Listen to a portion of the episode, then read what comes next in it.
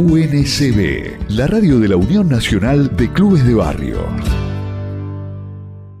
de barrio y ahora como te habíamos anunciado estamos en comunicación con Francisco Ciabaglia, el gestor cultural, fundador de La Pacha, espacio cultural a quien le damos los muy buenos días. Vamos a estar hablando del encuentro provincial de cultura que se llevó adelante esta semana en la ciudad de La Plata. Francisco, ¿cómo estás? Alejandro García te saluda desde la radio de la Unión Nacional de Clubes de Barrio. Hola Ale, ¿cómo estás? Buenos días, buenos días a la audiencia. Un gusto estar por acá. Bueno, muchas gracias por esta comunicación. Bueno, y que como dijimos en la introducción, queríamos hablar con vos porque se llevó adelante un encuentro provincial eh, interesante en principio con la información que tenemos, ¿no? Con de más de 2.000 artistas, referentes culturales de toda la provincia y que fue el cierre de una serie de encuentros que se fueron llevando adelante durante todo el año. Contanos cómo vos estuviste participando de este encuentro, qué evaluación haces del mismo, ¿no? Y qué, balance después de todo este año de trabajo.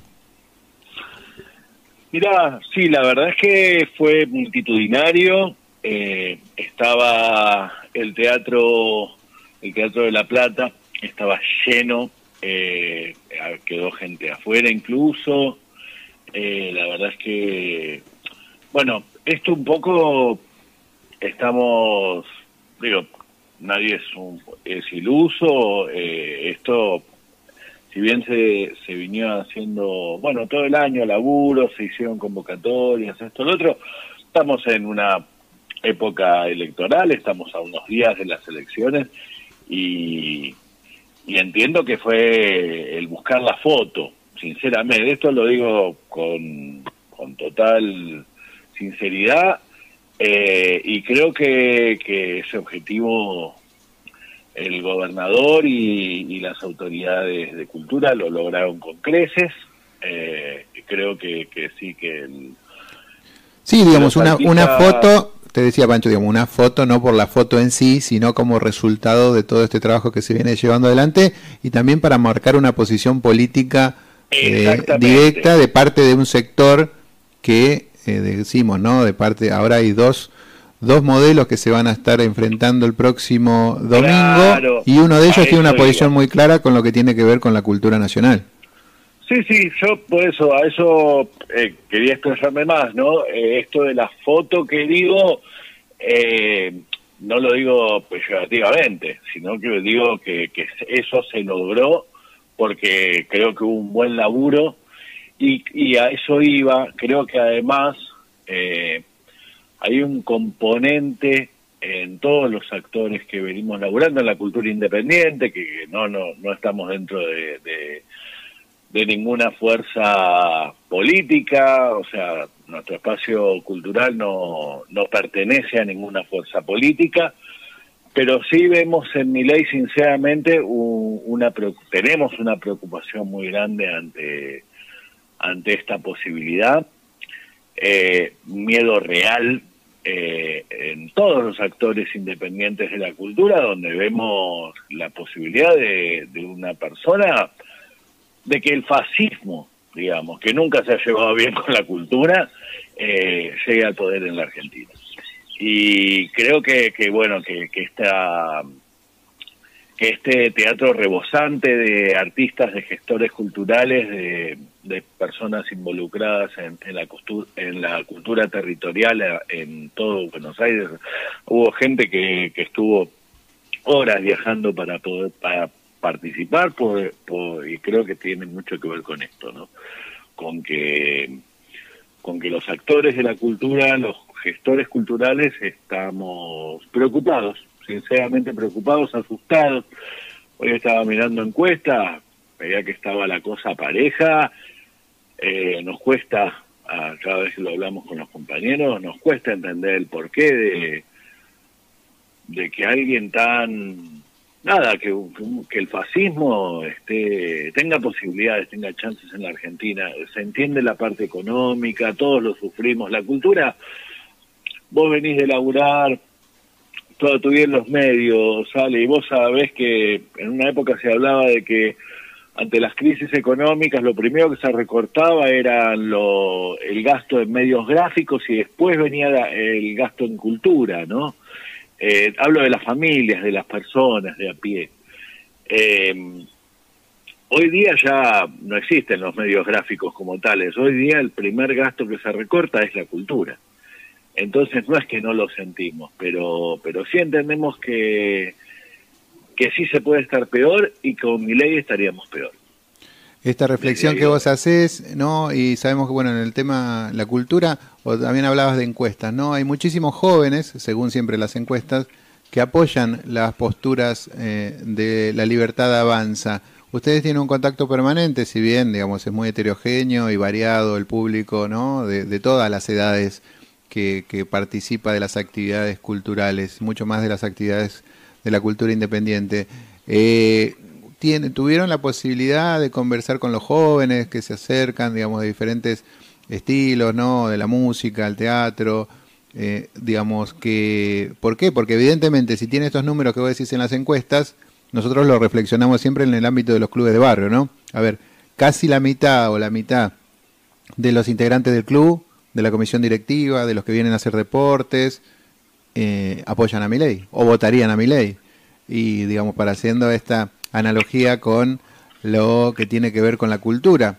Muchas de las personas que participan y que son integrantes de, los colectivos culturales están apoyando eh, a mi ley o votarían a mi ley si no nos explica que tuviera estos números, ¿no? Como, a ver, ¿dónde? es muy difícil, ¿no? Nosotros no, no tenemos una explicación para eso, pero digamos, tal vez reflexionando a ver desde dónde está el punto para poder también convencer a esta gente de que eh, el domingo a la tarde ya es demasiado tarde, ¿no? Hay que reflexionar y, pensar racionalmente ahora. Completamente de acuerdo. Eh, mm, Sabes que en, nuestro espacio cultural, por ejemplo, la franja etaria arranca más o menos a partir de los 25. Hay dos o tres cosas eh, de propuestas culturales que recién arrancan un poquito más abajo. Eh, y en esa, la verdad es que se hizo, eran bandas de chicos chicos, vinieron con los padres, ¿viste? Eh, y ahí lo hablamos, este tema con los chicos, lo hablamos desde el escenario, ¿no? Y los padres re contentos que lo hayamos hablado, y los pibes aplaudieron, o sea, estaban de acuerdo con lo que estábamos diciendo. Así que eh, esta fue te digo, no es el, la franja etaria esto entre los 16 y los 20, que es donde a mí me parece que, mi ley cala más profundo, eh, no es el público que normalmente asiste ni a este ni al resto de los espacios. Es una franja que va más de los, justamente, de los 20, 22, 23 para arriba, la que participa de, de las propuestas culturales, por lo menos de las nuestras, y entiendo que más o menos se replica en el resto de los espacios independientes. Pancho, volviendo al encuentro provincial de cultura, eh, tuviste la oportunidad seguramente de conversar, como decíamos, con diferentes eh, eh, protagonistas de la, de la cultura provincial que se dieron cita, decías vos, en manera masiva en el Teatro Argentino de La Plata esta semana, más allá del miedo, ¿no? Que es un, un hilo conductor que hay en todos eh, digamos, todos los sectores con respecto a la posibilidad de que mi ley llegue al gobierno. Eh, estuvo el gobernador presente, decíamos, hablábamos de balances, que también que mm, hacia adelante se pudo conversar algo, digamos, porque bueno, Axel ya fue reelecto. Eh, de qué manera entonces se piensa encarar este nuevo periodo. Sabemos que es fundamental, no es lo mismo con un Massa presidente que con un Milei presidente, pero digamos en el ámbito provincial se charló durante el encuentro de cuáles son los próximos pasos? Mira, el encuentro fue primero una apertura eh, del, gobernador, de, la secretaria del Instituto Cultural. Eh, ellos, bueno, ambos, sobre lo que hicieron hincapié justamente es que lo que vos mencionaste, que en la provincia de Buenos Aires no va a ser lo mismo, ni es lo mismo, eh, con el acompañamiento de Nación que sin ese acompañamiento. También participaron autoridades de puntos de cultura, que es de Nación. Eh, si bien no estaban en el escenario, había mesas, digamos, puestos de, la Secretaría de Puntos de Cultura de Nación que estaban ahí en el hall de entrada. Y, se vieron autoridades después en, en las distintas comisiones que se formaron después de que habló el gobernador, que un poco, de, te digo, en síntesis, se anunció que se iba a restaurar también. Bueno, ah, estaba el intendente de La Plata, que se hizo presente, estaba en el escenario también, el flamante intendente. El intendente electo, ¿no? Eh, el electo. Garro no, no apareció.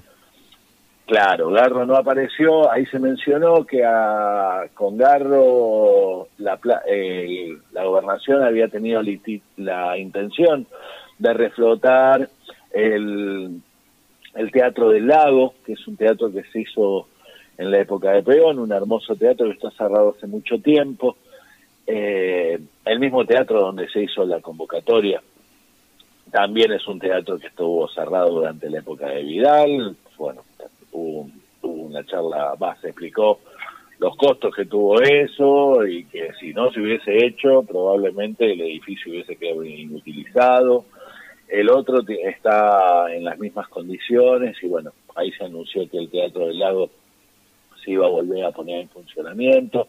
Eh, no se anunciaron nuevas líneas, sí el fortalecimiento de esta, el Instituto Cultural, tengamos en cuenta, se creó hace dos años, largo eh, líneas de financiamiento para espacios culturales, para primero con lo que arrancaron fueron con las murgas, que se, ahí sí la verdad es que eh, se reconoce en toda la provincia que, que había un laburo viola y recién ahora eh, todavía ni se han ni se han empezado a cobrar estos subsidios que rondan en las 250 mil pesos para los espacios culturales eh, y las culturas comunitarias, que son, son cosas que hacen entre la cocina de festivales también, que es otra de las líneas de financiamiento, y culturas comunitarias, como decía. Eh, esto recién ahora se está empezando a implementar, o sea, están llegando recién ahora las, eh, los subsidios, pero, pero bueno, que esto se iba a profundizar, incrementar. No se habló de nuevo de nueva de nuevos programas digamos pero pero sí la profundización y la ampliación de estos para llegar a más sectores eh, o a más actores culturales mejor dicho. Eh, me perdí perdón. Pancho no para finalizar eh, te decía te llevo a Quilmes.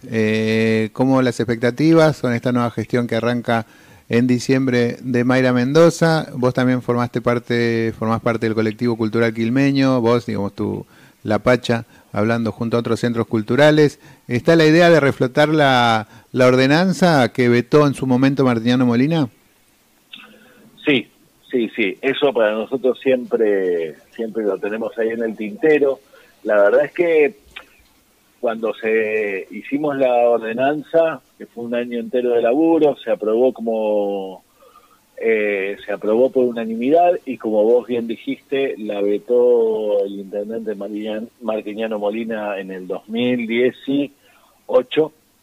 Eh, ahí quedamos en, en la nada nuevamente, los espacios culturales eh, tuvimos problemas, ahí hubo una persecución, por suerte la Pacha y el Gleiser fueron los primeros damnificados, por suerte nosotros eh, en la justicia lo pudimos revertir, entonces esa persecución hacia los espacios se detuvo gracias a un fallo judicial de la provincia, de, una jueza provincial, eh, y ahí quedamos eh, fue una eh, entendemos que que ahora que salió la ley provincial esto hay que darle justamente después una ordenanza municipal un marco municipal para que entre en vigencia en eso se va a avanzar. Quiero dejar claro que si bien estábamos sin un marco legal no en estos cuatro años que de la intendencia de Mayra Mendoza no hubo persecución a espacios no hubo cierre de espacios eh, la verdad que, la convivencia fue excelente en ese sentido. Eh, y, y nada, también una tranquilidad que haya, que haya reelecto eh, Mayra Mendoza y sí, nosotros con la expectativa de ahora, que ya también está el marco provincial como para esto, se avance y, y el municipio adhiera a, a la ley provincial. Bueno, Pancho, te agradecemos mucho por esta comunicación. Completo el panorama entonces que nos diste en la provincia, también en Quilmes. Eh, vamos a estar hablando seguramente en el futuro y de paso para que nos cuentes también la agenda de La Pacha, que es muy intensa, siempre muchas actividades. Lo buscan en las redes, ¿eh? La Pacha Espacio Cultural y allí tienen toda la información entonces de, la cultura independiente de Quilmes. Eh, te agradecemos mucho por esta comunicación con la radio de la Unión Nacional de Clubes de Barrio. Muchas gracias, Ale, y bueno, nada, como siempre, para nosotros es un placer la interacción que hay entre los espacios culturales y los clubes de barrio. También quiero saludar y felicitar el comunicado y la contundencia con que han salido los clubes de barrio a posicionarse en esta etapa. Y sin más, les mando un abrazo y siempre acá disponibles. Bueno, paso ahí, gracias Pancho, un abrazo grande. Francisco Pancho Ciabaglia, eh, gestor cultural de La Pacha, Espacio Cultural por Cambio 21. Vamos a una breve pausa y ya venimos con más información y una nueva entrevista en Cambio 21.